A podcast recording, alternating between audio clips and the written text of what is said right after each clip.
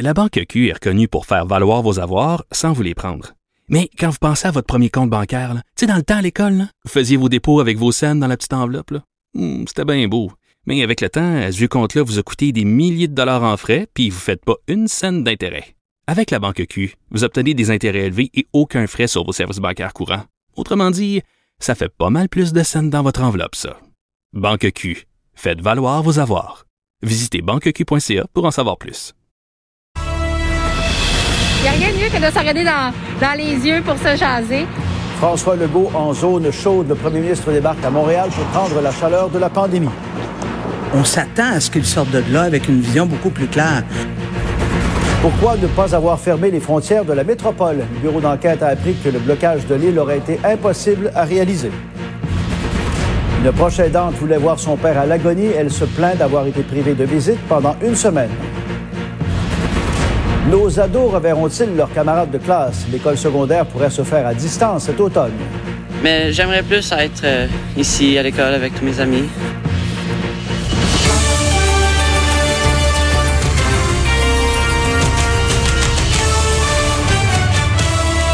Bon midi, Pierre. Bonjour Pierre. Salutations aussi aux téléspectateurs de TVA, LCN ainsi qu'aux auditeurs de Cube Radio. Pierre, parlons de la pandémie qui se poursuit, qui poursuit sa progression. 4 millions et demi maintenant de personnes infectées à la COVID-19. Passe à une visite qui est très attendue à Montréal. Yves, le premier ministre euh, Legault débarque d'abord en zone chaude.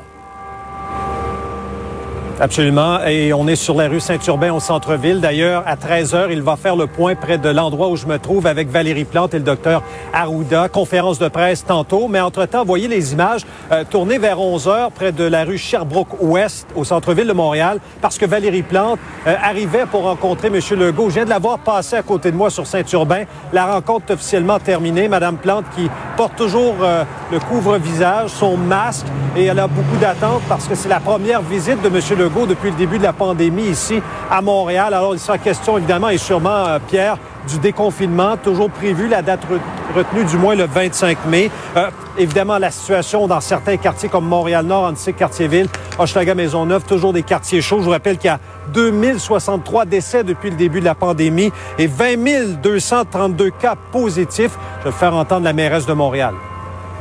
Je suis très contente que le premier ministre soit ici à Montréal, là, physiquement, parce qu'on se parle à tous les jours, mais là, ça va amener vraiment euh, une dimension. Il n'y a rien de mieux que de se regarder dans, dans les yeux pour se jaser. Est-ce qu'on devrait commencer par quartier euh, déconfiné selon vous? Oh, écoutez, euh, pour moi, c'est important de vraiment suivre les, les, euh, tout ce qui touche les, les règles de la santé publique.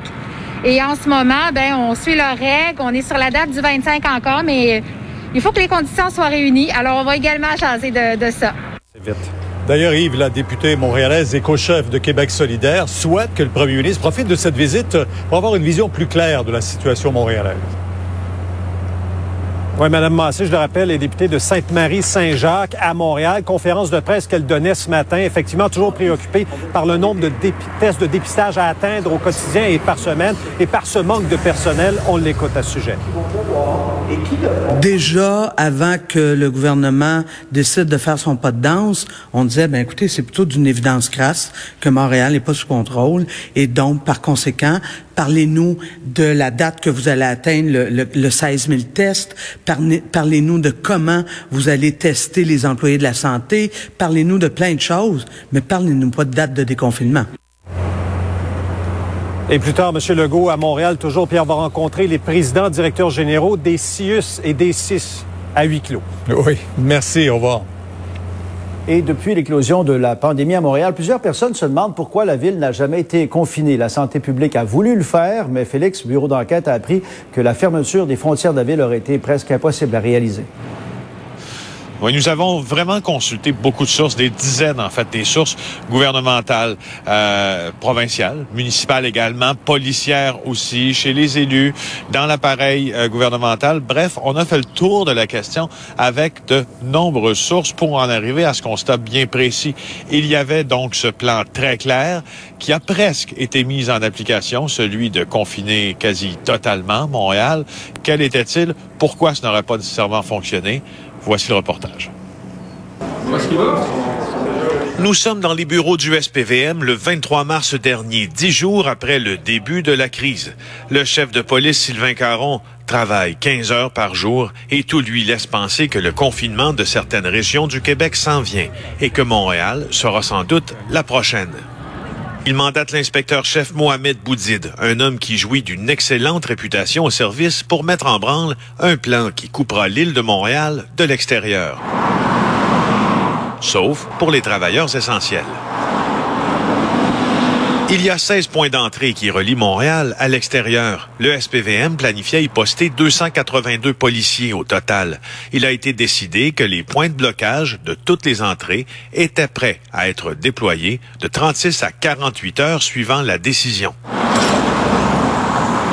Le commandement de l'opération aurait été assuré par le SPVM et la Sûreté du Québec, qui a juridiction sur la majorité des routes et autoroutes qui donnent accès à Montréal. À la Sûreté du Québec, on était prêt aussi. C'est l'inspecteur-chef André Santerre, grand responsable des mesures d'urgence, qui se chargeait de mettre en place les pièces du casse-tête. Rapidement, on a constaté que le plan de confiner Montréal aurait pu causer plus de mal que de bien. Un exemple. Au plus fort des mesures de confinement, 35 000 voitures par jour empruntaient tout de même le pont Jacques-Cartier principalement des travailleurs essentiels. Il aurait fallu 1000 policiers, un cinquième des effectifs de toute la province, pour fermer tous les accès à l'île et contrôler les allées et venues. Selon des sources bien informées, les files d'attente auraient été interminables et la pression sur le réseau de la santé, dont beaucoup d'employés habitent les banlieues de Montréal, aurait été simplement trop grande.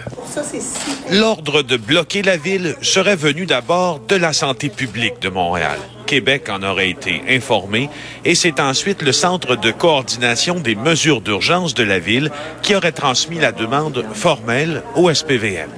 Euh, dans les faits, euh, le Québec va être sur pause pendant trois semaines. Aussi, on aurait rapidement constaté l'adhésion de la population au discours du trio santé qui demandait le confinement. Des mesures plus musclées auraient sans doute fragilisé cette adhésion selon nos sources. À savoir qu'il n'est pas question à ce moment-ci euh, de boucler un, arrondissement, un quartier ou de fermer des ponts. Voici les quatre joueurs qui auraient pu ordonner la fermeture et voici ce qu'ils ont fait. La docteure Mylène Drouin, la directrice de la santé publique de la métropole. Elle voulait confiner la ville. Valérie Plante, la mairesse de Montréal, qui trouvait, selon nos sources, que la docteure Drouin voulait en faire un peu trop. Le docteur Horacio Arruda, le directeur national de la santé publique, qui, lui, n'a pas autorité sur les deux précédents. Et le premier ministre François Legault, bien sûr, qui a autorité sur tout le monde. Vous n'êtes pas à l'étape, M. Legault, de fermer Montréal ou encore l'Estrie, mais qu'est-ce qui est fait sur le terrain? Pourquoi aucun d'eux n'a décidé des mesures plus strictes pour la métropole? Les directions de santé publique sont à monitorer la situation d'heure en heure. Les avantages et les désavantages des mesures de confinement ont été évalués. Les mesures recommandées par les autorités de santé publique reposent d'abord et avant tout sur des considérations de santé publique, nous répond le ministère de la Santé. Le cabinet de François Legault affirme qu'il n'a pas été impliqué dans la décision de ne pas imposer de règles spécifiques pour l'île de Montréal. Pourtant, plus de cinq sources l'affirment. On s'attendait à ce que ce soit fait d'ici la fin du mois de mars dernier. Félix Séguin,